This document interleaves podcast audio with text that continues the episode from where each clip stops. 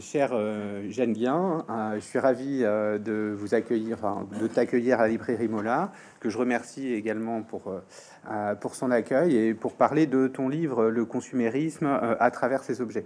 Alors, je l'ai trouvé particulièrement intéressant, instructif, intelligent et d'une lecture agréable. Euh, et ce que je disais tout à l'heure euh, en off, hein, c'est que c'est pas c'est pas simplement euh, de la politesse, c'est sincère. il y a par, ailleurs des, exemplaires au fond de la salle hein, pour ceux et celles qui seraient intéressés. Donc vous êtes agrégé de philosophie et docteur. votre thèse était consacrée à la notion d'obsolescence. Euh, notion dont vous tirez particulièrement parti, enfin, ou dont tu tires particulièrement parti dans, le chapitre de ton ouvrage consacré au smartphone, mais qui irrigue également en fait tout le reste du propos parce qu'il a beaucoup de questions du jetable euh, dans, deux chapitres en particulier. Euh, et donc le livre que tu viens présenter, Le consumérisme à travers ses objets, est paru chez Divergence en 2021. Euh, et tu m'as indiqué qu'un prochain livre sort dans un mois euh, et qui porte sur les produits menstruels qui sortira en février 2023 chez le même éditeur. Alors, ton livre s'inscrit euh, dans le cadre d'une réflexion sur le consumérisme, dans une articulation étroite avec les enjeux sociaux et environnementaux que soulève la surconsommation. et dans, le dans ce cadre, tu mêles d'une façon, à mon sens, très éclairante l'histoire et la philosophie de la technique, d'une part, mais pas seulement en fait. C'est pour ça qui est intéressant parce que ça, ça en fait un objet à la fois riche et original.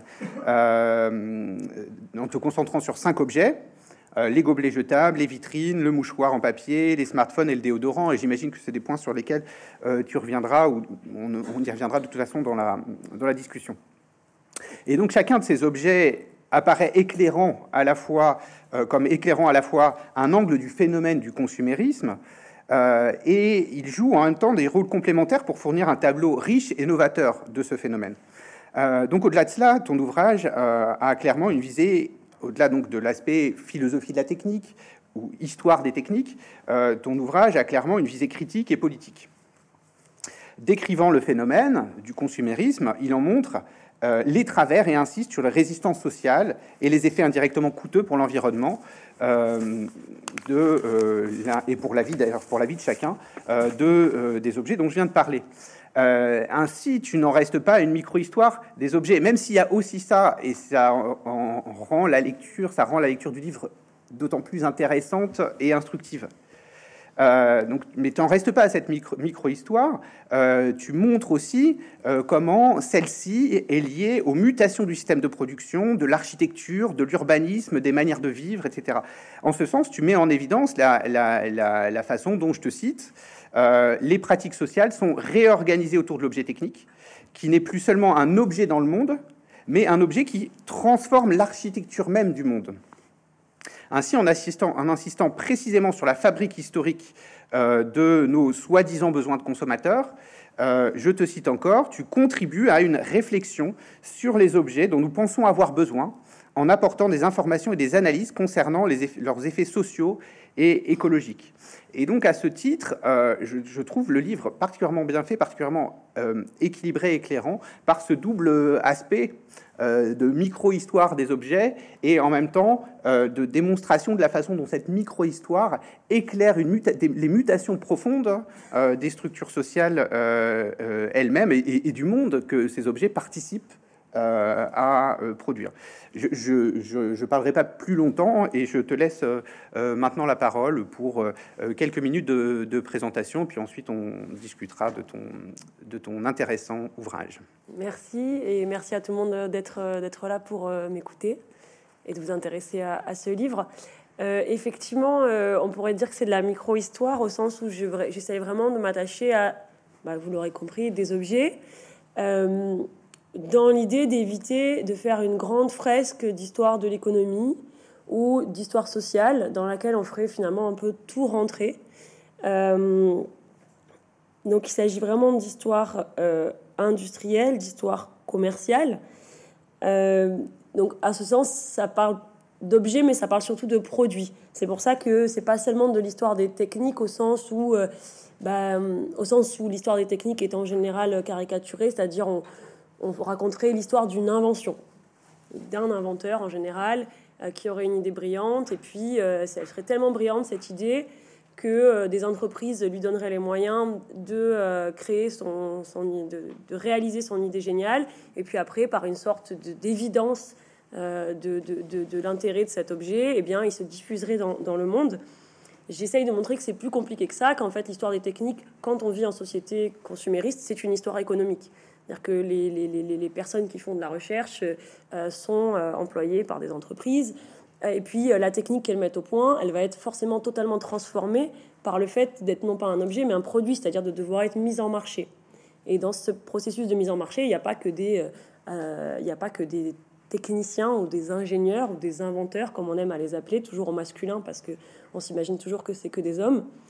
En réalité, il y a tout un processus commercial euh, de, réflexion sur ces produits euh, par des designers, par des marketeurs, par des publicitaires qui vont réfléchir à comment ce produit euh, va pouvoir être, va pouvoir tout simplement toucher un marché. Donc saisir l'objet comme des, les objets comme des produits, en déplaçant l'accent moins sur l'aspect invention, moins sur l'aspect recherche, même moins sur l'aspect usage finalement. Je me suis rendu compte que si j'essayais de, raconter de, l'histoire de tous les usages qu'on faisait d'un objet, bah, c'était trop vaste en fait, et puis là aussi ça noyait un peu le poisson. Euh, donc plus l'accent sur la fabrication, la vente, la distribution, le marketing, la publicité, et puis comme tu l'as dit, la critique, puisque ça m'intéresse aussi en racontant l'histoire du consumérisme et de la mise en marché de certains objets de montrer le rôle que, que joue en fait le, rapport aux critiques sociales. Je vais y revenir. Euh, donc voilà, le but c'était d'étudier le consumérisme comme un ensemble de stratégies industrielles centrées sur des produits, euh, pour le distinguer notamment de, de ce que j'ai appelé une psychologie du consumérisme, c'est-à-dire l'idée que bon, bah, le consumérisme, c'est euh, la manière de désirer de certaines personnes. C'est euh, la prédisposition de certains, et en général plutôt de certaines, à consommer. Donc c'est une définition, on voit bien qu'elle est circulaire. Hein. Euh, on est consumériste parce qu'on veut consommer, bon, c'est un peu tautologique. Et puis c'est en général une définition qui a beaucoup de, présupposés sociologiques. On, retrouve en général les femmes ou les jeunes, c'est eux qui veulent consommer. donc je voulais vraiment m'écarter de ce modèle-là. Je voulais m'intéresser à des stratégies industrielles et voilà, comme je disais tout à l'heure, je voulais montrer que ces stratégies, elles sont dynamiques en fait.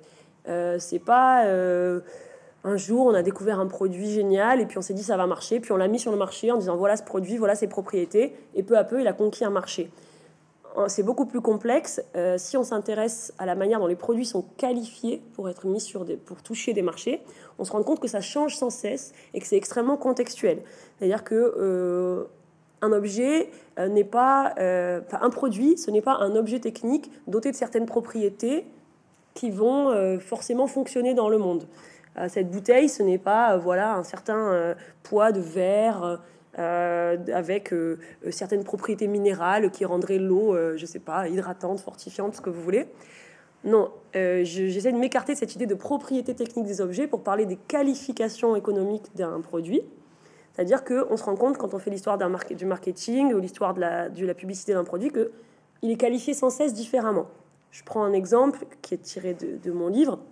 Si on fait l'histoire des mouchoirs jetables, par exemple, euh, on se rend compte qu'à l'origine, ils ont été euh, produits, alors déjà non pas parce que euh, quelques génial inventeur s'est dit ah, ce serait super que les gens aient un truc pour se moucher qu'on jetterait juste après, ce serait plus propre. en réalité, c'est pas du tout comme ça que ça s'est passé. D'ailleurs, il y a eu des, docteurs qui, au 19e siècle, ont dit Ah, il faudrait qu'on ait des, mouchoirs jetables, ça serait plus propre, parce qu'on s'était aperçu à ce moment-là que, bah, avec le développement de la microbiologie pasteurienne, on s'est aperçu qu'effectivement, les mouchoirs euh, non jetables étaient vecteurs de germes.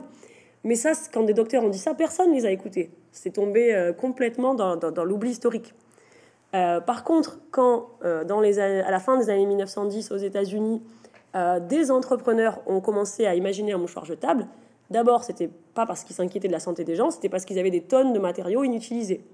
Je raconte notamment que l'entreprise Kimberly Clark, qui a lancé Kleenex, s'est retrouvée à produire une matière qui s'appelle le cellucoton, qui servait euh, à faire des bandages. Et donc, il y a eu une énorme production de bandages pendant la, Première Guerre mondiale, puisque évidemment, il y avait un marché. Ça servait aussi à faire des filtres de masque à gaz. Il y avait aussi un marché pour ça. Quand la guerre a terminé, ils se retrouvaient avec des stocks de coton, de cellucoton, pardon, invendus et ils se sont dit, bah, qu'est-ce qu'on va faire de tout ça? Et donc, ils ont dû trouver un débouché pour ces stocks invendus et donc réfléchir à un produit pour le marché civil et non plus militaire. Et c'est là qu'ils ont inventé que donc des, ingénieurs ont été sollicités pour faire quelque chose de cette matière. Et donc, euh, ils ont créé deux produits, euh, Kleenex, le mouchoir jetable, Cotex, la serviette hygiénique jetable. Dans le cas du mouchoir, on voit bien donc qu'il n'y a pas eu comme ça des, inventeurs préoccupés par un besoin préexistant. Et aussi, euh, il faut savoir que le, le Kleenex n'a pas d'abord été vendu comme un mouchoir, mais comme un... Alors, il disait que c'était un tissu pour enlever de la crème. pour enlever des surplus de crème, car c'est bien connu, euh, toutes les femmes ont un grand problème quand elles mettent de la crème hydratante, c'est après enlever ce qu'il y a en trop. Donc autant vous dire que ça visait un marché très petit, très précis, ça se voit dans les publicités, où on a des femmes, des jeunes femmes très très belles, euh, très bien habillées, euh, très sophistiquées, en train de se maquiller à leur coiffeuse et d'utiliser des Kleenex. Donc c'était destiné à un marché de niche, euh, des femmes assez riches, suffisamment riches pour se maquiller. On est au début des années 1920. Les problèmes de surplus de crème, ça touche pas énormément de, monde. Kleenex est d'abord vendu comme ça, une, deux, deux années, et puis finalement, euh, les marketeurs se rendent compte que les gens l'utilisent pour se moucher, et donc requalifient le produit commercialement, euh, et se mettent dans les publicités à dire que c'est plus pour les femmes, mais c'est pour, euh, bah, pour un public euh, général, aussi les hommes, aussi les enfants. Et c'est là qu'on trouve l'argument euh, de l'hygiène qui apparaît, qui apparaît comme l'argument phare de Kleenex. Et ça marche super bien. Donc c'est resté des mouchoirs pour se moucher. Donc je vous ferme cette parenthèse, je ferme cet exemple pour dire que voilà, il faut avoir une, une vision dynamique de l'histoire des produits parce que c'est que c'est quelque chose d'extrêmement contextuel cette manière dont ils vont être vendus et qualifiés sur le marché. Euh, ce qui m'intéressait aussi euh, en, choisissant des objets, et ces objets en particulier, c'était de montrer à quel point, comme tu l'as rappelé, le, consumérisme n'est pas juste une disposition mentale, un ensemble de discours, une idéologie à laquelle on serait bercé toute notre enfance et vis-à-vis -vis de laquelle il suffirait de développer un discours critique pour s'en débarrasser. Euh, évidemment, moi j'ai une perspective critique et donc je me pose sans cesse la question de euh, euh, est-ce qu'il suffit d'écrire des livres pour, pour, s'en sortir et pour avoir une critique efficace? Non, pourquoi? Parce que le, consumérisme, est, par l'intermédiaire des produits, des objets, est quelque chose qui s'ancre dans le corps, dans les habitudes, au plus proche de ce qu'on vit au quotidien, des gestes les plus intimes, de quelque chose qui revient tous les jours, de la routine. Et c'est pour ça que j'ai choisi donc ces objets et que j'ai adopté cette méthode qu'on appelle de la culture matérielle, enfin cette, cette vision, cet intérêt pour la culture matérielle, c'est-à-dire pour tout l'ensemble des objets que l'on utilise au quotidien et qui se rapprochent tellement de nos habitudes et de nos usages qu'ils en deviennent incorporés. C'est pour ça que j'ai choisi des objets qui sont très proches du corps, notamment bah, les produits jetables type gobelet, mouchoir, déodorant, hein, où là on est dans le registre de, de l'hygiène mais aussi pour les vitrines de magasins, puisque euh, quand on vit en milieu urbain, c'est aussi quelque chose qui, transforme le paysage au point que ça devient bah, notre décor permanent. Et euh, j'ai choisi aussi bah, le smartphone, puisque c'est aussi un de ces objets, euh, dans l'histoire des techniques, c'est un peu un apax, hein, qu'un objet si rapidement et si mondialement, globalement, soit devenu utilisé à tout moment et proche du corps, là aussi, euh, dans une très grande proximité avec le corps, avec le corps malgré le fait que ce n'est pas un objet, euh, ce n'est pas un vêtement, ce n'est pas un produit d'hygiène, etc. Donc voilà, j'ai voulu euh, chercher, chercher à voilà, certains objets qui soient si ancrés dans nos gestes que ça permettait de comprendre comment le consumérisme n'est pas seulement un discours qu'on entend répéter à longueur de journée, mais est vraiment une manière de marchandiser le quotidien euh, si je devais définir une société consumériste, je dirais c'est une société dans laquelle le rapport aux objets passe par l'achat. L'achat est omniprésent. Hein, euh, vous pouvez euh, vous équiper et partager des choses sans les acheter. il existe des modèles économiques et il existe dans la vie en société consumériste des espaces où on se rapporte les uns aux autres par l'intermédiaire de choses, mais sans que ce soit par l'intermédiaire de l'achat. Or, certains produits semblent inutilisables en dehors d'une dynamique permanente d'achat. Produits jetables, vous devez sans cesse les racheter pour pouvoir les utiliser. Smartphone, c'est un objet connecté, ça implique d'avoir un forfait, d'être en permanence dans des endroits où, euh, le réseau fonctionne. Par ailleurs, un smartphone à mon sens, est un média publicitaire. Hein. C'est une sorte de terminal sur lequel vous recevez sans cesse des informations qui vous incitent à consommer encore d'autres objets. Vitrine, n'en parlons pas. Hein. Vitrine, c'est euh, un, média publicitaire. Donc, c'est ce, sont des, ce sont des objets qui ancrent dans la vie le geste d'achat, de rachat permanent. Euh, et c'est ça que j'avais envie de montrer, voilà, au plus proche du corps et du quotidien. Euh, et, voilà, pour pouvoir dire que le consumérisme est avant tout un modèle économique, le résultat de stratégies industrielles. Euh, et je voulais aussi avancer l'idée que ces stratégies industrielles, parce qu'elles sont comme ça dans les objets, dans le rapport au corps, sont difficilement perceptibles. Et c'est plus difficile de raconter ça que de prendre une publicité et dire regardez, regardez ce qu'ils nous racontent comme c'est comme c'est idiot. Hein. Parce qu'on sait tous que, enfin, si on nous donne un discours consumériste, on est assez peu nombreux à y adhérer. Pourtant, par l'intermédiaire des objets, de la manière dont les villes sont construites, euh, par les contraintes permanentes face auxquelles nous confronte la vie économique, euh, on est tous embarqués euh, dans, ce bateau-là. Je m'intéresse néanmoins quand même au discours publicitaire parce que il, bah, il, la publicité a, depuis plus d'un siècle, hein, ce, rôle de, euh, d'associer des comportements économiques à des valeurs, euh, et notamment euh, de voilà, d'euphémiser cette réalité qui est que bah, la valeur principale, c'est l'achat, hein, c'est la dépense dans notre rapport aux objets. Donc, dans le cas des objets que j'ai utilisés, je me suis intéressée voilà, à ces qualifications publicitaires des, produits. Donc, principalement, bah, dans le cas des produits jetables, l'hygiène, hein, la santé, la mobilité aussi. Hein, les produits jetables, c'est ce qui nous permet voilà, de ne pas être sans cesse rappelé à, des corvées, euh, de ne pas sans cesse avoir à se trimballer toutes sortes d'objets, et à ne pas avoir à entretenir. Donc il y a une promesse d'hygiène, une promesse de mobilité, une promesse d'efficacité. Euh, dans le cas des vitrines, bah, il y, a ces valeurs de beauté et de divertissement qui sont assez importantes. Hein, et le développement des vitrines est allé avec l'idée que ça embellissait la ville, que c'était un spectacle gratuit, euh, que ça donnait accès à des beaux objets pour des personnes qui finalement n'auraient pas eu les moyens de, se les acheter. Donc c'était comme ça, comme un spectacle gratuit pour toutes et tous. Euh, et puis pour les smartphones, bah, là on a aussi cette promesse voilà, de mobilité, d'efficacité, de, ce que ce qu'on appelle le pratique. On n'a pas le, substantif en, français, mais c'est ce que en anglais euh, les publicitaires américains ont appelé convenience, le fait que c'est plus pratique, plus simple à utiliser. Donc voilà pour ces valeurs euh, qui me paraissent euh, importantes dans la, qualification des, des, produits que j'ai étudiés. Mais en général, hein, c'est c'est un ensemble. Hein. Tout ça va, va, tout ça va ensemble. Là, en ce moment, j'ai beaucoup travaillé sur les produits menstruels pour un nouveau livre. Euh, que ce soit la mobilité, l'efficacité, l'hygiène, la beauté, tout ça, tout ça est, développé par les publicitaires. Là encore, pas toujours en même, parfois en même temps, et puis parfois successivement, euh, selon les opportunités euh, que, ça présente. Et c'est ça qui m'a intéressé aussi dans l'histoire de la publicité, c'est de, de, montrer que le discours publicitaire est opportuniste. C'est-à-dire qu'il s'agit avant tout de formuler ce qui fonctionne dans un contexte. les publicitaires récupèrent les valeurs préexistantes. C'est pour ça que ça fait d'eux des grands réactionnaires. Hein. C'est pour ça que vous trouvez des publicités racistes, sexistes, euh, homophobes, tout ce que vous voulez. Hein.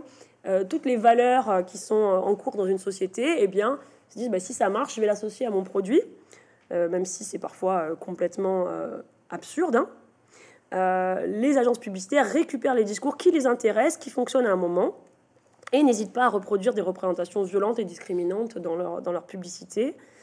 Euh, c'était intéressant de, regarder notamment des produits qui, ont, euh, qui, ont été, qui ont été qualifiés pour un public et puis pour un autre. Typiquement, le déodorant, euh, d'abord, ça a été vendu aux femmes.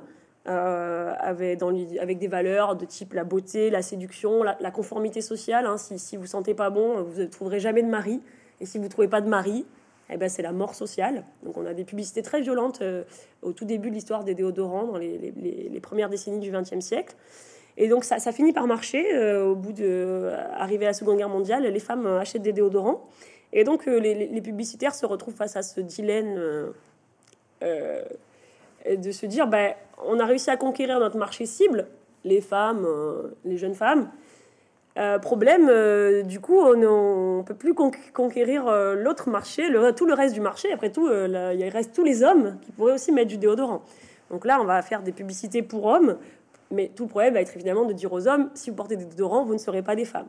Donc il faut requalifier le produit maintenant qu'il a eu suffisamment de succès pour euh, toucher tout son premier marché, deuxième marché.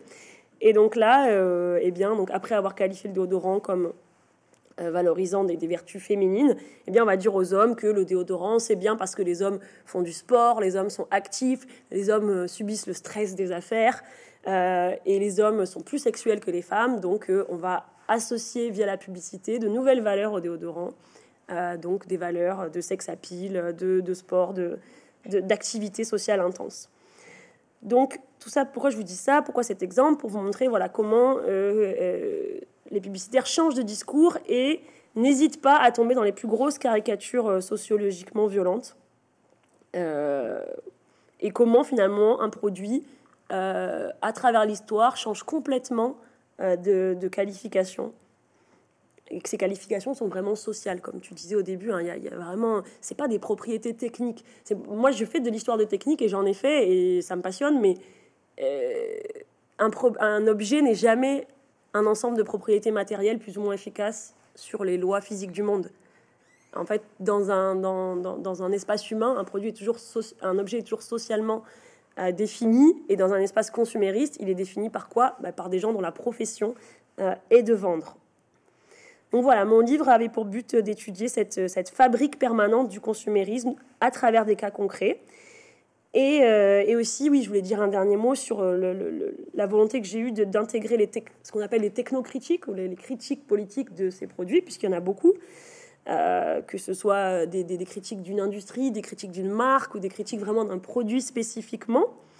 j'ai voulu inclure donc dans l'histoire de chaque, de chaque produit bah, les différents critiques qu'il a reçus, montrer leur diversité, parce que ça peut être des critiques euh, écologistes, ça peut être des associations de consommateurs qui vont être plus intéressés par les questions d'arnaque, hein, d'information sur le produit, de transparence, euh, d'innocuité des produits. Ça peut être des critiques écologistes qui vont euh, s'intéresser à l'impact environnemental d'un mode de production, d'un mode de consommation. Ça peut être des critiques bah, sociales, la, voix des minorités, voilà, des critiques féministes de, certains, certains produits ou de, certaines publicités associées à des produits. Et je, suis moi-même engagée dans, des, dans, des, dans ce genre de critiques, puisque je, je suis porte-parole d'une association anti-pub et qui, euh, et qui lutte notamment contre le sexisme publicitaire. Donc je, le dis pour que ce soit transparent aussi. Donc montrer cette diversité des critiques, montrer leurs victoires et leurs défaites, montrer aussi leur, euh, leur croisement, puisque euh, très souvent, bah, par exemple, une association de consommateurs va aussi s'intéresser aux enjeux écologistes euh, d'un produit, aux enjeux sanitaires. Si vous vous intéressez à la toxicité d'un produit, forcément, c'est entre l'écologie et le sanitaire. Hein. Euh, typiquement sur les produits menstruels, euh, la, critique, l'énorme histoire de la critique des tampons et de la, des dioxines, des produits chimiques inclus dans les tampons, c'est à la fois une préoccupation sanitaire pour ce que ça fait au corps des personnes qui les, utilisent. C'est aussi une critique environnementaliste, puisque bah, pour produire ces, ces, produits chimiques, il faut des usines qui polluent leur environnement. C'est aussi une critique d'association de consommateurs, puisque bah, comment se fait-il qu'on n'ait pas les ingrédients écrits sur une boîte de tampons, alors qu'on a tous les ingrédients écrits sur une boîte de shampoing, sur une boîte de plein d'autres produits cosmétiques? Bref, tous ces critiques se, croisent, se nourrissent les unes les autres. Et ce qui m'a intéressé d'étudier aussi, c'était de montrer comment elle nourrissait, malgré elle, souvent l'industrie. C'est-à-dire que l'industrie reçoit ces critiques, est très au courant euh, de ces mouvements sociaux, et tend très souvent euh, pas à les écouter, à moins d'être contrainte par la loi, par contre à en récupérer leur discours. Et là aussi, c'est dans l'histoire de ces qualifications des produits qu'on se rend compte eh bien, que euh, très souvent la critique sociale d'une industrie va être récupérée dans sa publicité.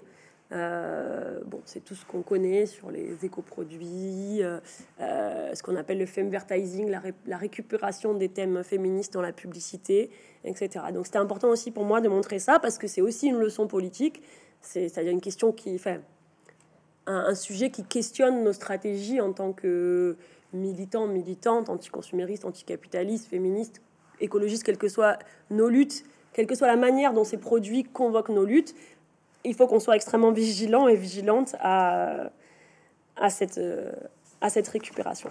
Voilà, peut-être je m'arrête là parce que tu as peut-être envie de relancer la conversation. dans un sens ou un autre. Ouais, mais merci beaucoup pour, pour ta présentation et j'en profite pour dire qu'au fond, tu, tu, tu, tu, fais de la, la philosophie en, en, convoquant très peu de philosophes. C'est vrai. Et, et c'est vrai, je fais de l'histoire. Et, et, non, mais tu philosophes vraiment euh, sur le contemporain, tu, philosophes de façon contemporaine sur le contemporain euh, et de façon euh, particulièrement ingénieuse. Alors, ceux qui, celles et ceux qui sont intéressés par la façon dont on est passé des fontaines publiques avec des gobelets partagés, que j'ai appris ça, moi je savais pas, aux gobelets jetables. Euh, pour des motifs euh, euh, apparemment hygiénistes et, peut-être en partie hygiénistes, mais surtout de production, de, de des motifs économiques. Il y a ça dans, le, dans, ton livre et c'est répété comme un schéma sur tous les autres objets. Et c'est très très intéressant. On apprend beaucoup de choses quoi, sur l'histoire des, des, objets et la façon dont leur, leur euh, leur production économique a euh, un effet euh, direct sur de façonnement sur nos besoins, sur ce qu'on s'imagine être nos besoins. et sur nos possibilités aussi dans la vie de tous les jours. Peut-être je développe cet exemple. aux États-Unis, en Angleterre, au milieu du 19e siècle, il y a eu la construction de beaucoup de fontaines publiques. bah, tout simplement parce qu'il bon, n'y avait pas d'eau courante, on le sait, mais aussi il n'y avait pas beaucoup d'accès à l'eau. Euh, et il y a eu des ligues. Alors, là, si c'est le résultat de mouvements sociaux, l'obtention de ces fontaines publiques, des, mouvements sociaux féminins notamment. Il y a eu des ligues euh, de femmes euh, contre l'alcoolisme et aussi pour le traitement des animaux. qui disaient on a besoin de fontaines à eau dans l'espace public, sinon tout le monde va boire de la bière parce que c'est moins cher ou plus facile à trouver. Et puis les animaux, parce qu'il y avait beaucoup d'animaux en ville à l'époque, beaucoup de chevaux, beaucoup de cochons, etc., n'auront jamais à boire. Donc on a installé beaucoup de fontaines publiques et c'est, on est, c'est de la période pré-pasteurienne, donc euh, on ne connaît pas l'existence des germes. Ces fontaines publiques sont dotées d'une petite chaîne accrochée à une, un gobelet en, en, étain, et tout le monde boit dans le même gobelet. Donc c'est comme vous prenez, vous laissez le gobelet, et tout le monde se passe le gobelet. Et donc, euh, fin du 19, fin 19e, début 20e, euh, des docteurs, des scientifiques commencent à s'inquiéter de, de, l'usage de ces tasses communes, montrent qu'ils sont des vecteurs de germes, sollicitent, euh, interpellent la puissance publique pour leur interdiction. Et progressivement aux États-Unis, ils sont interdits dans les trains, ils sont interdits dans les gares, etc. Et puis il y a euh, une campagne sanitaire publique qui est mise en place pour, pour rappeler aux gens que c'est dangereux. Et ce qui est intéressant, c'est que cette campagne politique sanitaire publique commence à flirter avec une campagne publicitaire au moment où des entrepreneurs euh, se disent, eh bien, on va lancer une alternative payante à cette, euh, à cette technique gratuite, puisque c'était complètement gratuit de boire dans la fontaine publique. Euh, je ne suis pas en train de vous dire qu'il faut tous boire dans une tasse commune, hein, pas du tout. J'attire simplement votre attention sur une, une campagne publique. En fait, c'est la santé publique, c'est effectivement un gouvernement qui doit s'en occuper. C'est au gouvernement de s'assurer qu'il y a de l'eau, euh, que c'est gratuit, que tout le monde a accès à l'eau, sans danger, etc. Le moment où ça devient problématique, c'est quand cette même euh, puissance publique se met euh, à, bah, à, faire le, jeu des entrepreneurs en laissant financer ces tracts parce qu'il y avait des tracts, des brochures pour inciter les gens à ne pas boire dans les, dans les tasses communes, qui étaient financés par des entreprises qui, elles, vendaient des gobelets, gobelets jetables payants. Et euh, cette même entreprise a pu installer des distributeurs d'eau avec gobelets payants. Donc vous voyez comment euh, on a une alliance en fait entre le public et le privé, euh, une campagne sanitaire qui prend des airs de campagne publicitaire et qui permet de donner l'impression que finalement le gobelet jetable est la seule alternative et que finalement c'est pour le bien public. Parce que c'est en lien avec la puissance publique. En réalité, il y avait toutes sortes d'alternatives pour boire de manière sécurisée et gratuite. Euh, il y a des fontaines qui, dans lesquelles l'eau jaillit d'une manière à ce que vous puissiez mettre votre bouche, utiliser aucun gobelet euh, sans danger. Euh, il y avait déjà à l'époque des gobelets réutilisables, toutes sortes de techniques qui, étaient, qui existaient, mais qui ont, peu, qui peu à peu sombré dans l'oubli, en fait, puisqu'il y a eu plus de moyens mis dans le développement d'une alternative particulière et payante donc les distributeurs euh, avec gobelets en carton, qui après euh, ont donné lieu à toutes sortes de déclinaisons et sont devenus un énorme marché. Donc tout ça pour dire que euh, un objet effectivement n'apparaît pas comme une solution à un problème préexistant. Un problème est socialement constitué. Là, on a un problème de santé publique qui est socialement constitué comme tel, mais de façon finalement commerciale. Hein, c'est comme si là, par exemple, avec la crise du Covid, le, gouvernement, s'il avait eu les moyens, aurait dit ah bah, il n'y a qu'un seul masque qui fonctionne, c'est le masque vendu par telle entreprise. Et vous allez tous l'acheter là-bas. On a eu des choses comme ça, mais euh, comme ils n'avaient pas assez de masques, ils nous ont dit fabriquez-en à la maison. Et finalement, on a eu un modèle pas si consumériste que ça, du moins dans les premiers temps. Mais c'est ce que j'essaie de vous dire, c'est voilà. Euh, aucun besoin n'émerge de la nature, il émerge d'un état de la société.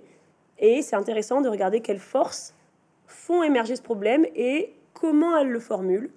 En l'occurrence, dans le cas du gobelet jetable, on a vraiment une alliance entre privé et public. Oui, et alors justement pour rebondir là-dessus, hein, sur la manière dont en fait, parce que euh, je, prends une focale plus large. On dit souvent euh, qu'au fond, ce sont les consommateurs qui font l'état du marché. Ce sont, les, consommateurs qui indiquent aux industriels ce qu'ils ont à produire. Et qu'on est responsable de notre consommation, etc. Mais en réalité, tu montres très bien que euh, c'est très largement les industriels, par différentes manœuvres, tu as parlé de la publicité, mais il y a un autre point sur lequel j'aimerais t'entendre parler, euh, qui, euh, façonnent nos besoins, y compris le renouvellement de nos besoins. Et tu parles beaucoup, en plus de ta thèse portée là-dessus, mais de, l'obsolescence. et est-ce que tu pourrais revenir là-dessus, en fait, hein, sur la façon dont, par la, par la façon dont un objet se démode, devient tout d'un coup plus adapté aux, aux besoins techniques qu'on nous impose euh, et ben on se sent dans l'obligation d'en changer. Euh, voilà, donc je sais pas si oui, oui bien sûr. Euh, Alors j'ai effectivement fait ma thèse spécialement sur l'obsolescence. Alors sur la notion d'obsolescence, c'est-à-dire que j'étais pas comme ça. J'étudiais déjà un petit peu les objets, mais là c'était vraiment de l'histoire des idées, on va dire. l'histoire d'une idée qui a joué un grand rôle dans, l'histoire économique, cette idée d'obsolescence. Et d'ailleurs, elle est très liée à la notion de consumérisme, puisque le consumérisme, c'est un mot qui a eu plusieurs sens. Mais vraiment, au début du XXe siècle aux États-Unis, il est euh, utilisé et, défini euh, par des publicitaires, par des spécialistes de la vente et du marketing, euh, qui disent, qui ont le discours suivant nous venons de traverser une phase productiviste du capitalisme, c'est-à-dire que nous avons énormément investi dans les moyens de production on a développé des machines super puissantes qui permettent de produire en masse. Or, nous produisons tellement que euh, bah, du coup, on a trop d'objets. Euh, nous produisons dans des quantités supérieures à nos capacités de consommation. Oui, vous voyez, donc la peur, c'est la crise de surproduction, la saturation des marchés. Donc, euh, il faut non pas moins produire, mais passer à, une autre stratégie qu'ils appellent donc le consumérisme, c'est-à-dire, il faut apprendre aux gens à renouveler leurs biens plus régulièrement. Et donc, euh, c'est un discours euh, intéressé, hein, puisque c'est des publicitaires qui écrivent ça dans des articles, dans de la littérature grise, dans des, dans des livres qu'ils publient. Mais c'est intéressé parce qu'ils vendent leur propre métier. Ce qu'ils sont en train de dire, c'est aux industriels, vous avez besoin de nous. Si vous n'embauchez pas des designers qui rendent vos produits plus beaux et qui les changent régulièrement, si vous n'embauchez pas des publicitaires qui font de la pub si vous n'embauchez pas des marketeurs, euh, vous, vous allez faire face à une crise de saturation et au bout d'un moment, quand tout le monde aura acheté un exemplaire de votre produit, plus personne n'en voudra. Donc ils vendent leur métier en promouvant cette, euh, cette stratégie qu'ils appellent le consumérisme. Et vous voyez bien le lien qu'il y a avec l'obsolescence, puisqu'on définit l'obsolescence comme l'ensemble des techniques et des stratégies permettant de réduire la durée de vie d'un produit. Il y a plein de manières de, de réduire la durée de vie d'un produit. Il peut y avoir des techniques qui sont plus ingénieriales, qui rendent le produit défectueux au bout d'un certain temps. Il peut y avoir des techniques qu'on appelle psychologiques ou esthétiques. C'est donc bah, le design des objets, renouveler régulièrement le design des objets pour euh, rendre le nouveau plus attractif. Euh, il y a plein de stratégies. Euh, c'est un grand débat parmi les, les gens qui parlent d'obsolescence, de combien de types d'obsolescence il y a. Pas sûre d'avoir envie de m'engouffrer là-dedans. tout ce que je voulais dire, c'est que ça a été conceptualisé et promu par euh, les gens qui le, faisaient. Je souligne ça parce que depuis, euh, le début depuis la fin des années 2000, 2008-2009 en France, le débat dit sur l'obsolescence programmée euh, s'est vraiment concentré sur une définition que je trouve appauvrissante de l'obsolescence, c'est dire, sur un débat que je trouve appauvrissant, c'est l'idée que l'obsolescence, c'est la réduction de la durée de vie cachée des objets. Hein, il y a eu tout ce débat sur est-ce un mythe, une réalité, est-ce une théorie du complot, est-ce une conspiration, dans l'idée que aucun industriel n'assumait de réduire délibérément la durée vie de ses, produits et que donc pour prouver qu'il y avait de l'obsolescence, déjà il fallait prouver parce que c'était quelque chose de caché, et puis il fallait faire toutes sortes d'enquêtes sur les objets et que c'était toujours des scandales. on est encore dans ce, on est dans cet imaginaire des associations de consommateurs qu'il euh, y a des choses qu'on nous cache et qu'il n'y a pas assez de transparence et qu'il faut plus d'informations du consommateur. Euh, c'est vrai qu'il y a des techniques d'obsolescence qui sont cachées. C'est vrai qu'il y a eu des, accords entre industriels secrets pour réduire la durée de vie, par exemple, des ampoules, qu'il y a eu des, qu'il y, a des industriels qui actuellement sont en procès avec des associations de consommateurs pour euh, qui les accusent d'obsolescence programmée, eux ils disent non. Donc c'est vrai qu'il y a une dimension parfois cachée, mais c'est aussi vrai qu'il y a énormément de produits à obsolescence autour de nous qui disent leur nom. Juste, on les appelle pas produits obsolescence, on les appelle produits jetables. Et eux, ils disent leur nom. Il n'y a pas de problème avec ça, c'est même un argument marketing. Par ailleurs, euh, si, voilà, comme je l'ai fait, on étudie euh, bah, les théoriciens, euh, les théoriciens du consumérisme que sont bah, les, professionnels de la vente, du marketing, de la publicité, etc. On voit que c'est eux qui ont promu l'obsolescence, qui ont promu le consumérisme, et sans se cacher aucunement sur leurs intentions. Aujourd'hui, ça se fait plus trop de dire que euh, ah bah, va, on va empêcher les marchés de saturer par une très bonne technique qui est de mettre à la poubelle le plus rapidement possible les objets qu'on a achetés. Ça se fait plus trop. Mais quand vous faites du débat sur l'obsolescence programmée, vous trouvez quand même toujours deux trois personnes pour dire euh, oui, mais vous vous rendez compte, si on n'achète plus, bah, ça va être la crise et il faut de la croissance. Donc c'est plus les mêmes mots, mais c'est toujours la même idée derrière.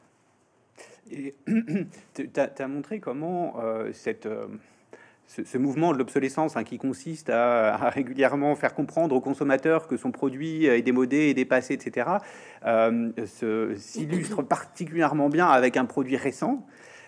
Dont le cycle de vie est extrêmement rapide et de presque de plus en plus rapide, qui est le smartphone. Alors, je ne sais pas si tu pourrais un peu. Oui, oui. Alors, y, a, en fait, il y a plein d'exemples à travers l'histoire chaque période a un peu son, son exemple phare. Quoi. Au début, dans les années 20-30, c'est les voitures. Après, il y a l'électroménager, on est très attentif au design, etc. Le smartphone, c'est un exemple frappant. Euh, parce que, bah, comme je l'ai dit tout à l'heure, c'est un objet omniprésent, c'est un objet qui s'est répandu très vite, qui est devenu indispensable à énormément de personnes à travers le monde entier, euh, et, que qu'on voit comme quelque chose de très personnel, euh, auquel on est très lié, très affectif, alors qu'on n'en prend absolument pas soin et que... Bon, alors c'est difficile de donner une durée parce que les études là-dessus sont déjà anciennes, mais bon, 18 mois, 2 ans, pas plus quoi, de, durée d'usage.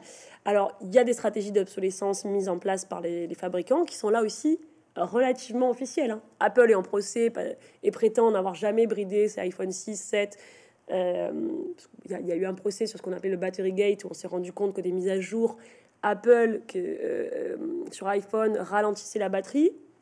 Et donc Apple a prétendu que ce n'était pas une technique d'obsolescence. Mais à côté de ça, si vous allez sur le site d'Apple, vous avez un classement des produits qu'ils appellent vintage et obsolète, qui est régulièrement mis à jour. Tous les 5 ans, on vous dit, ah ben ce produit, il n'y aura plus de support technique, il n'y aura plus de pièces détachées, il est classé vintage. Et au bout de 7 ans, il est obsolète. Vous n'aurez plus aucun, euh, aucun soutien d'Apple pour euh, le réparer si euh, vous avez besoin de le réparer. Exemple d'une stratégie d'obsolescence. On ne fait pas durer dans le temps tout, tout ce qui est derrière l'objet et qu'il faut quand même, dont il faut rappeler l'existence, qui est la maintenance, la réparation, la, la, production industrielle des pièces détachées. Euh, toute cette infrastructure euh, euh, de support technique, comme on dit, qui est essentielle au fait de faire durer les objets. Donc ça, Apple vous dit au bout de 5, au bout de 5 ans, il y en a presque plus, et puis au bout de 7 ans, c'est fini. Stratégie d'obsolescence, et d'ailleurs, il donne ce nom. Hein. il y a aussi l'obsolescence esthétique de ces objets-là, puisque bah, il ne vous aura pas échappé que c'est des produits pour lesquels l'investissement publicitaire est énorme. Vraiment, c'est colossal. Euh, si vous le rapportez aux chiffres de la recherche et développement, euh, c'est intéressant parce que on vous présente comme des innovations. Euh, il y a le discours progressiste et évidemment extrêmement investi dans cette industrie-là, alors que c'est autant de la publicité que de la recherche et du développement. Et puis il y a un rythme de sortie des, nouveaux produits qui est extrêmement soutenu et qui s'est accéléré effectivement à travers les, les 15 années d'existence des smartphones jusqu'ici. Apple, je crois, ils en sortaient un tous les deux ans d'abord, puis un tous les ans. Maintenant, on est un peu plus que ça. J'aurais besoin de farfouiller dans le livre pour vous retrouver les chiffres exacts, mais ça s'est ralenti, enfin ça s'est accéléré, pardon. Et c'est des rythmes qui sont absolument hallucinants par rapport à la complexité de l'objet. C'est ça aussi qui est intéressant, c'est qu'on parle d'objets qui sont extrêmement complexes, extrêmement précieux, euh, pour lesquels des gens sont torturés, meurent et sont surexploités et réduits en esclavage à travers le monde. Et, et qu'on nous vend comme vraiment la, chose la plus précieuse et la plus importante qu'on puisse avoir, mais qui sont euh, mal aimés, quoi. Je veux dire, on, on traite ça comme, comme, comme pas grand-chose. Donc il y a une disproportion énorme entre les discours et la réalité du peu de soins qu'on porte à ces objets. Et, justement, ça, euh, m'oriente vers une autre, euh, une autre question, c'est-à-dire ce dont le, ce dont le livre parle aussi, euh, c'est ce qu'il y a de caché derrière cette publicité qui nous fait miroiter toute une, une, vie heureuse, quoi. Mm-hmm. c'est les conditions de production et les effets écologiques. En, en, créant au fond dans le consommateur une sorte de schizophrénie entre son désir de consommation, tel qu'il est stimulé par, la publicité, et sa conscience de citoyen, qui le fait euh, euh, ne, pas, ne pas vouloir en fait la, reproduction de ce circuit consumériste dont il sait très bien que euh, il détruit la planète, production de déchets, parce que si on renouvelle, il y a des déchets, euh, conditions de production forcément atroces, parce qu'il faut baisser les prix, il faut baisser les coûts de production, etc. Et tu, tu l'évoques aussi, hein, notamment les usines Foxconn d'Apple. donc, est-ce que tu pourrais, est-ce que tu pourrais revenir là-dessus justement sur sur ce qui, sur la face, la face sombre de la belle image publicitaire Oui, alors tu, parles de schizophrénie. Euh, en fait, la vie matérielle est un espace de contrainte. Euh, et sa construction, sa transformation permanente par l'arrivée de nouveaux produits nous échappe forcément de manière individuelle. Euh, on parlait de ces techniques que j'ai dit architecturales. on voit le monde se transformer autour de nous à travers un objet et c'est pas à titre individuel qu'on peut lutter. Par contre, comme on est sans cesse désigné comme, des individus par la publicité ou par les, professionnels de la vente, on a tendance à vouloir réagir en individu. Et c'est pour ça que tu dis schizophrénie, c'est-à-dire, ah, il y a mon désir de, de, participer à cette société de consommation, et, puis il y a tout ce que je sais et qui fait que j'en ai pas envie. Euh, en réalité, tout ça n'a rien d'individuel. C'est pas un désir que j'ai de consommer, c'est une contrainte que je subis de faire partie d'un monde. Euh, beaucoup de gens ne peuvent pas travailler sans un smartphone, ou ils ne seront pas embauchés euh, s'ils n'ont pas un, voire deux, voire trois smartphones, selon les métiers qu'ils font. Euh, pareil pour tous les objets, tous les produits d'hygiène qu'on vend aux femmes avec des, discours extrêmement sexistes sur l'exil social qu'elles subiront si elles n'utilisent pas. tout ça, c'est des contraintes sociales.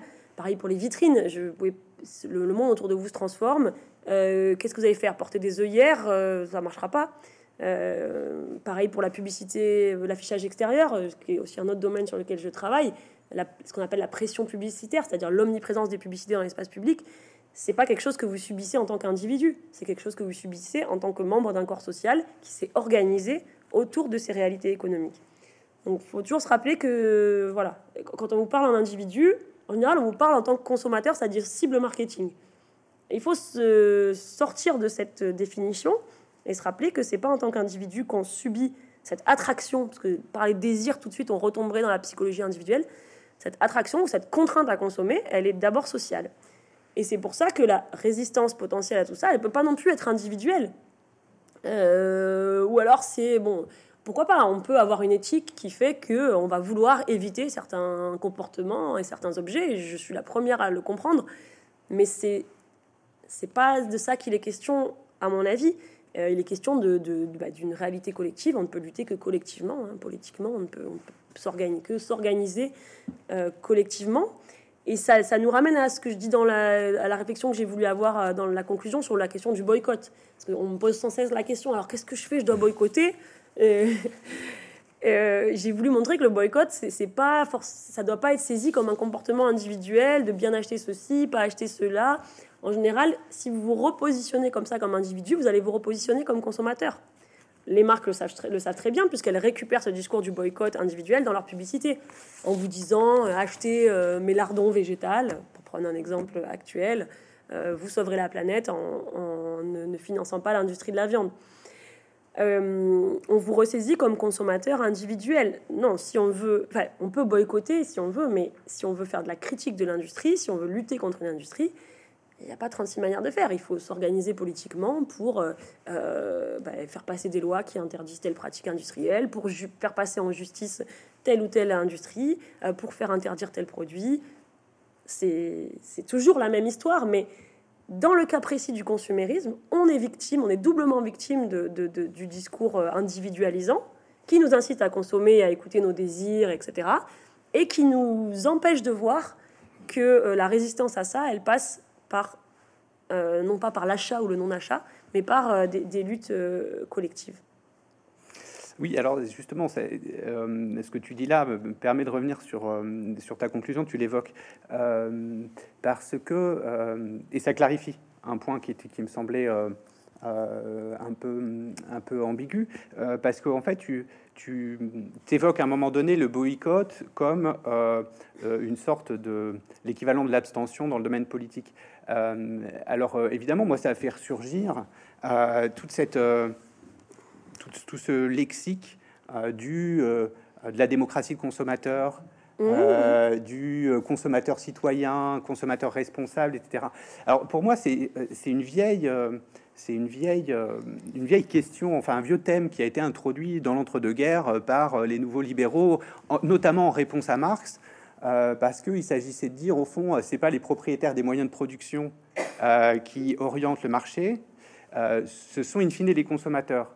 Parce que bon, euh, s'ils veulent un produit, euh, ils l'achètent. S'ils veulent autre chose, ils achètent autre chose. Et l'industrie devra euh, s'adapter. Donc, le vote fine, porte-monnaie. Voilà, c'est ça. In fine, celui qui décide, c'est le consommateur. Mais comme tu dis, là, là-dedans, il y a quelque chose qui consiste à en appeler à la responsabilité individuelle plutôt qu'à voir les structures. et, et, toi, la position que tu défends à la fin est intéressante. C'est-à-dire que tu, tu, tu dis, bah oui, mais si mon acte d'achat est équivalent au bulletin de vote, euh, alors euh, l'abstention devrait aussi avoir une valeur dans ce cadre-là. Mais moi, je, veux t'interroger justement sur ce cadre-là, euh, qui consiste quand même, et mais tu t'y as répondu là, mais, mais, j'aimerais bien t'entendre un peu, un peu approfondir, qui consiste quand même à individualiser, à faire porter sur l'individu isolé euh, la charge de la structuration, en tant que consommateur, la charge de la, structuration et de l'orientation de l'économie. Par exemple, bon, mais si vous voulez plus euh, que l'industrie pollue, euh, bio, etc. Tout, en bout de chaîne reposerait sur les épaules du consommateur isolé. Or, et tu le dis, et à mon avis, c'est extrêmement pertinent parce que c'est un discours qu'on entend peu, ça n'est pas prioritairement ça peut être aussi un problème de responsabilité individuelle, mais ça n'est pas prioritairement un problème euh, euh, individuel, mais c'est un problème euh, de, de, de, de, structure sociale, de la façon dont les désirs sont façonnés, à travers y compris ce que disait, mais ce que tu as évoqué comme un fil rouge là tout du long, la, filière inversée, là c'est Galbraith qui est un, économiste qui disait ça, en fait c'est pas les consommateurs, parce que le, désir des consommateurs est façonné. Donc finalement, ton, point de vue, si tu en avais un, ce serait lequel? Ce serait de considérer la consommation comme un bulletin de vote et l'abstention comme aussi une forme d'engagement politique? Ou est-ce que ce serait plutôt de euh, considérer que finalement, c'est pas tellement euh, la consommation n'est pas tellement un problème individuel, mais un problème de structure? Alors, j'ai déjà répondu en disant que pour moi, c'est la lutte, elle est collective et elle doit être politique et juridique et pas uniquement économique. Après, si la, ta question, c'est est-ce qu'à côté de cette lutte, il faut boycotter individuellement? Oui, c'est ça. Alors comment t'articules les deux en fait? Moi, je pense que moi je pense que oui parce que mais bon, c'est comment dire Parce que moi, je, à titre personnel, j'ai pas envie de donner un centime à, des à des coupables. Euh, après. Euh, si on rentre là-dedans, tout est encore une fois, la vie économique est une affaire de contraintes et chacun a ses contraintes, chacune a ses contraintes. Et euh, là où, selon là où vous êtes dans le spectre social, vous allez pouvoir éviter ceci et vous ne pourrez pas éviter cela. Mm. Et donc, si on rentre dans des questions sur euh, le boycott, les vertus du boycott, on trouve forcément des questions sociologiques derrière. Qui a les moyens de ne, de ne pas avoir un smartphone? Bah, Les gens qui ont telle ou telle profession. Qui a les moyens d'éviter les couches jetables? Bah, les gens qui ont tant d'argent, les gens qui ont accès à, tel type de magasin. Qui a accès à tel type de magasin? Les gens qui vivent en profession urbaine, qui vivent en milieu urbain, euh, qui, ont, euh, qui a les moyens d'acheter bio, les gens qui ont de l'argent, etc. Donc vous voyez bien qu'on euh, ne peut pas avoir un discours général sur les capacités de boycott, tout simplement parce que on n'est pas tous même position sur le spectre social. Après, qu'on veuille compléter son engagement politique par des manœuvres de, de, boycott, je le comprends tout à fait, et à titre personnel, c'est ce que je m'efforce de faire. Mais c'est juste que c'est, à mon avis, c'est pas tenable d'essayer de généraliser ce discours. Ce à quoi il faut œuvrer, c'est que chacun ait les moyens de s'exprimer politiquement. Et ça aussi, c'est un vrai problème social. Pourquoi est-ce que quand les gens manifestent, euh, font des pétitions ou écrivent dans euh, les médias, sont-ils entendus? Euh, Doivent-ils brûler des voitures pour se faire voir? Doivent-ils casser des vitrines pour qu'on comprenne qu'il y a un problème avec la marque Nike? Etc. Donc c'est une question d'expression politique avant tout. Si on s'intéresse au boycott individuel, on va avoir des questions de niveau de vie économique, et c'est totalement autre chose. Sur le rapport avec l'abstention politique, c'était plutôt une comparaison entre les discours que je, dans c'est un petit peu particulier. C'est-à-dire, je disais pas l'abstinence individuelle de tel ou tel produit de, consommation peut être comparée à l'abstention euh, dans, euh, dans les votes. Euh, je disais que les discours qu'on porte là-dessus sont souvent comparables. C'est-à-dire que vous avez le droit de vote, c'est pas pareil que de dire vous avez le devoir de voter. Pourtant, très souvent, les deux, euh, on glisse de l'un à l'autre. C'est-à-dire que dans les, surtout dans les périodes électorales où on ne parle plus que de ça, euh, où il y a des grandes menaces qui sont agitées, une personne qui décide de ne pas voter, on va lui dire mais, mais comment tu, dois voter hein, Pourtant, le droit et le devoir, c'est deux choses différentes. Donc, l'idée du droit de vote glisse vers le devoir de vote. Et on remarque que c'est la même chose dans la consommation. C'est-à-dire que a priori, alors on nous rebat les oreilles avec l'idée que le consommateur est libre de ses choix, qu'il y a un marché sur lequel il prend des décisions librement euh, consenties, et que donc tu peux acheter ou ne pas acheter. En réalité, pour certains produits, si vous n'achetez pas, euh, bah, vous êtes, euh, vous devenez un problème pour les autres et on va vous rappeler à votre devoir de consommateur. Quoi Tu n'as pas de smartphone? Mais ça veut dire que tu ne veux pas être en lien avec moi, tu ne veux pas communiquer sur tel réseau social, euh, tu vis dans une grotte, euh, etc. Ou quoi Tu n'as pas de voiture, donc ça veut dire que tu ne veux pas faire tel type de travail, etc. Donc ce que je disais, c'est qu'il y a une, analogie entre les, ce glissement euh, du droit au devoir. Mais c'est vrai que de la même façon que l'abstention est assez peu considérée comme une forme d'expression politique, le boycott est assez peu considéré aussi comme une forme d'expression politique. Pourquoi? Mais pour des bonnes raisons, à mon avis. Parce que euh, on n'est pas tous euh, égaux face au marché et que donc euh, on ne peut pas tous mener le même boycott en même temps, au même moment. Et l'idée du boycott, elle est simplificatrice. Souvent, on dit ah ben si tous les consommateurs s'arrêtaient d'acheter du Nutella, il y aurait plus de problème d'huile de palme. Mais on ne peut pas tous s'arrêter en même temps d'acheter bon, peut-être pas le Nutella, parce que pour le coup, c'est vraiment un produit de luxe, euh, de gourmandise, etc. Mais on peut prendre n'importe quel autre exemple.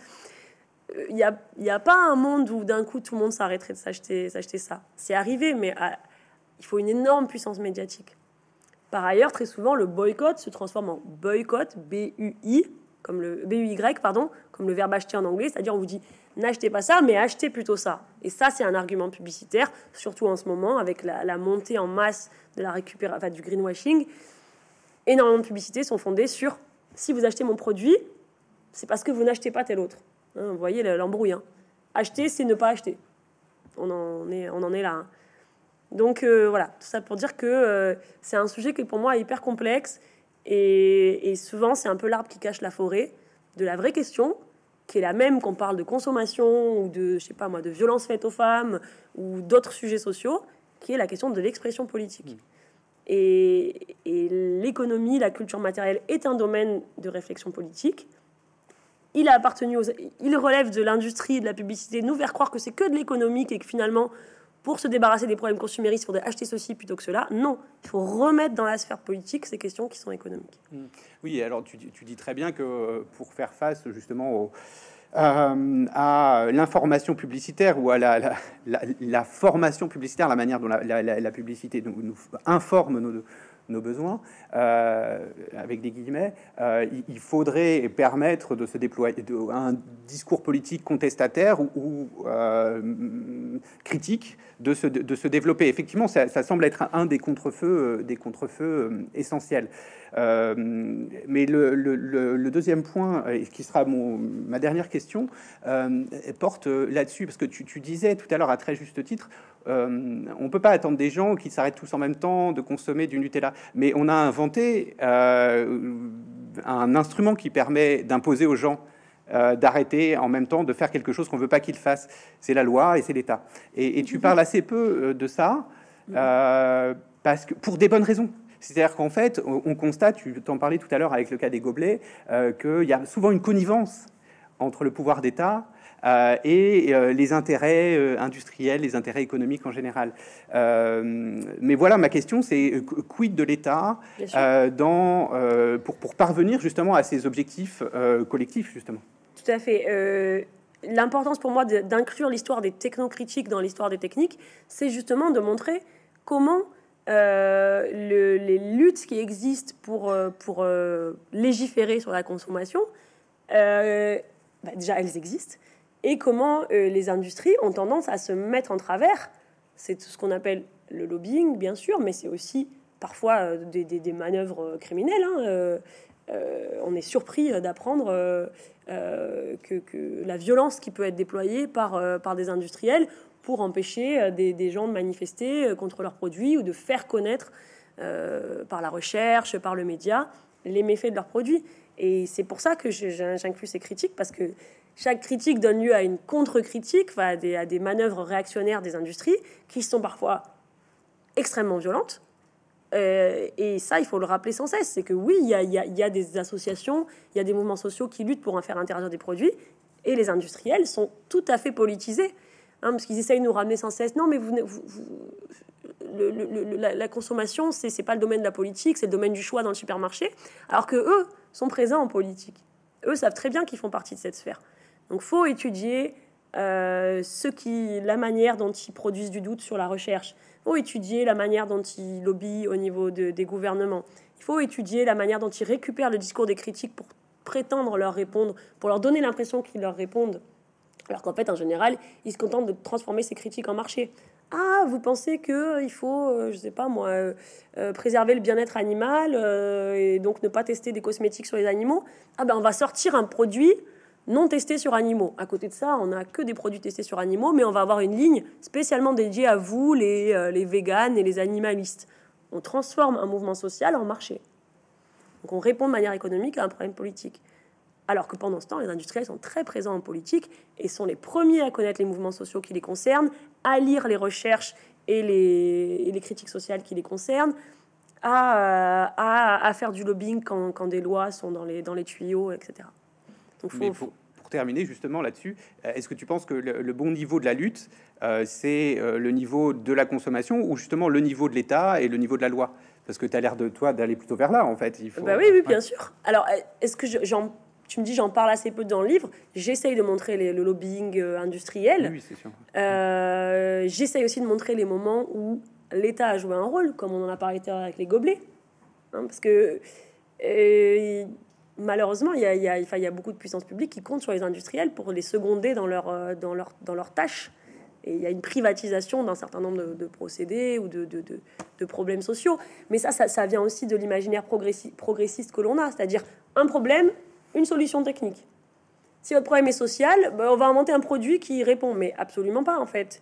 Euh, il faudrait que je prenne un exemple, mais euh, voilà, les gobelets jetables, l'accès à l'eau, euh, l'accès aux soins, euh, la préservation de la santé, le bien-être animal, problèmes sociaux. Réponse, un produit qui crée lui-même d'autres problèmes sociaux auxquels d'autres produits viendront répondre. Hein, donc on est dans cet imaginaire progressiste que une technique va répondre à tout dans un espace consumériste capitaliste où les techniques sont monopolisées par des grandes industries qui vont, vous, qui vont résoudre des problèmes de façon payante. Hein, donc c'est ce cercle-là aussi dans lequel on est pris. Et, oui, moi, j'aurais plutôt tendance à, plaider pour une réponse politique à des problèmes euh, consuméristes. Mais en fait, les problèmes consuméristes ne sont pas que économiques, ils sont sociaux. Et c'est pour ça que suivre la piste des objets, ça montre un peu cette, euh, cette, cet entremêlement de tous ces aspects. Merci beaucoup. En tout cas, c'est passionnant et ça ouvre énormément de, questions. Merci beaucoup pour, pour ce livre dont j'invite tout le monde à la lecture. Merci. Merci.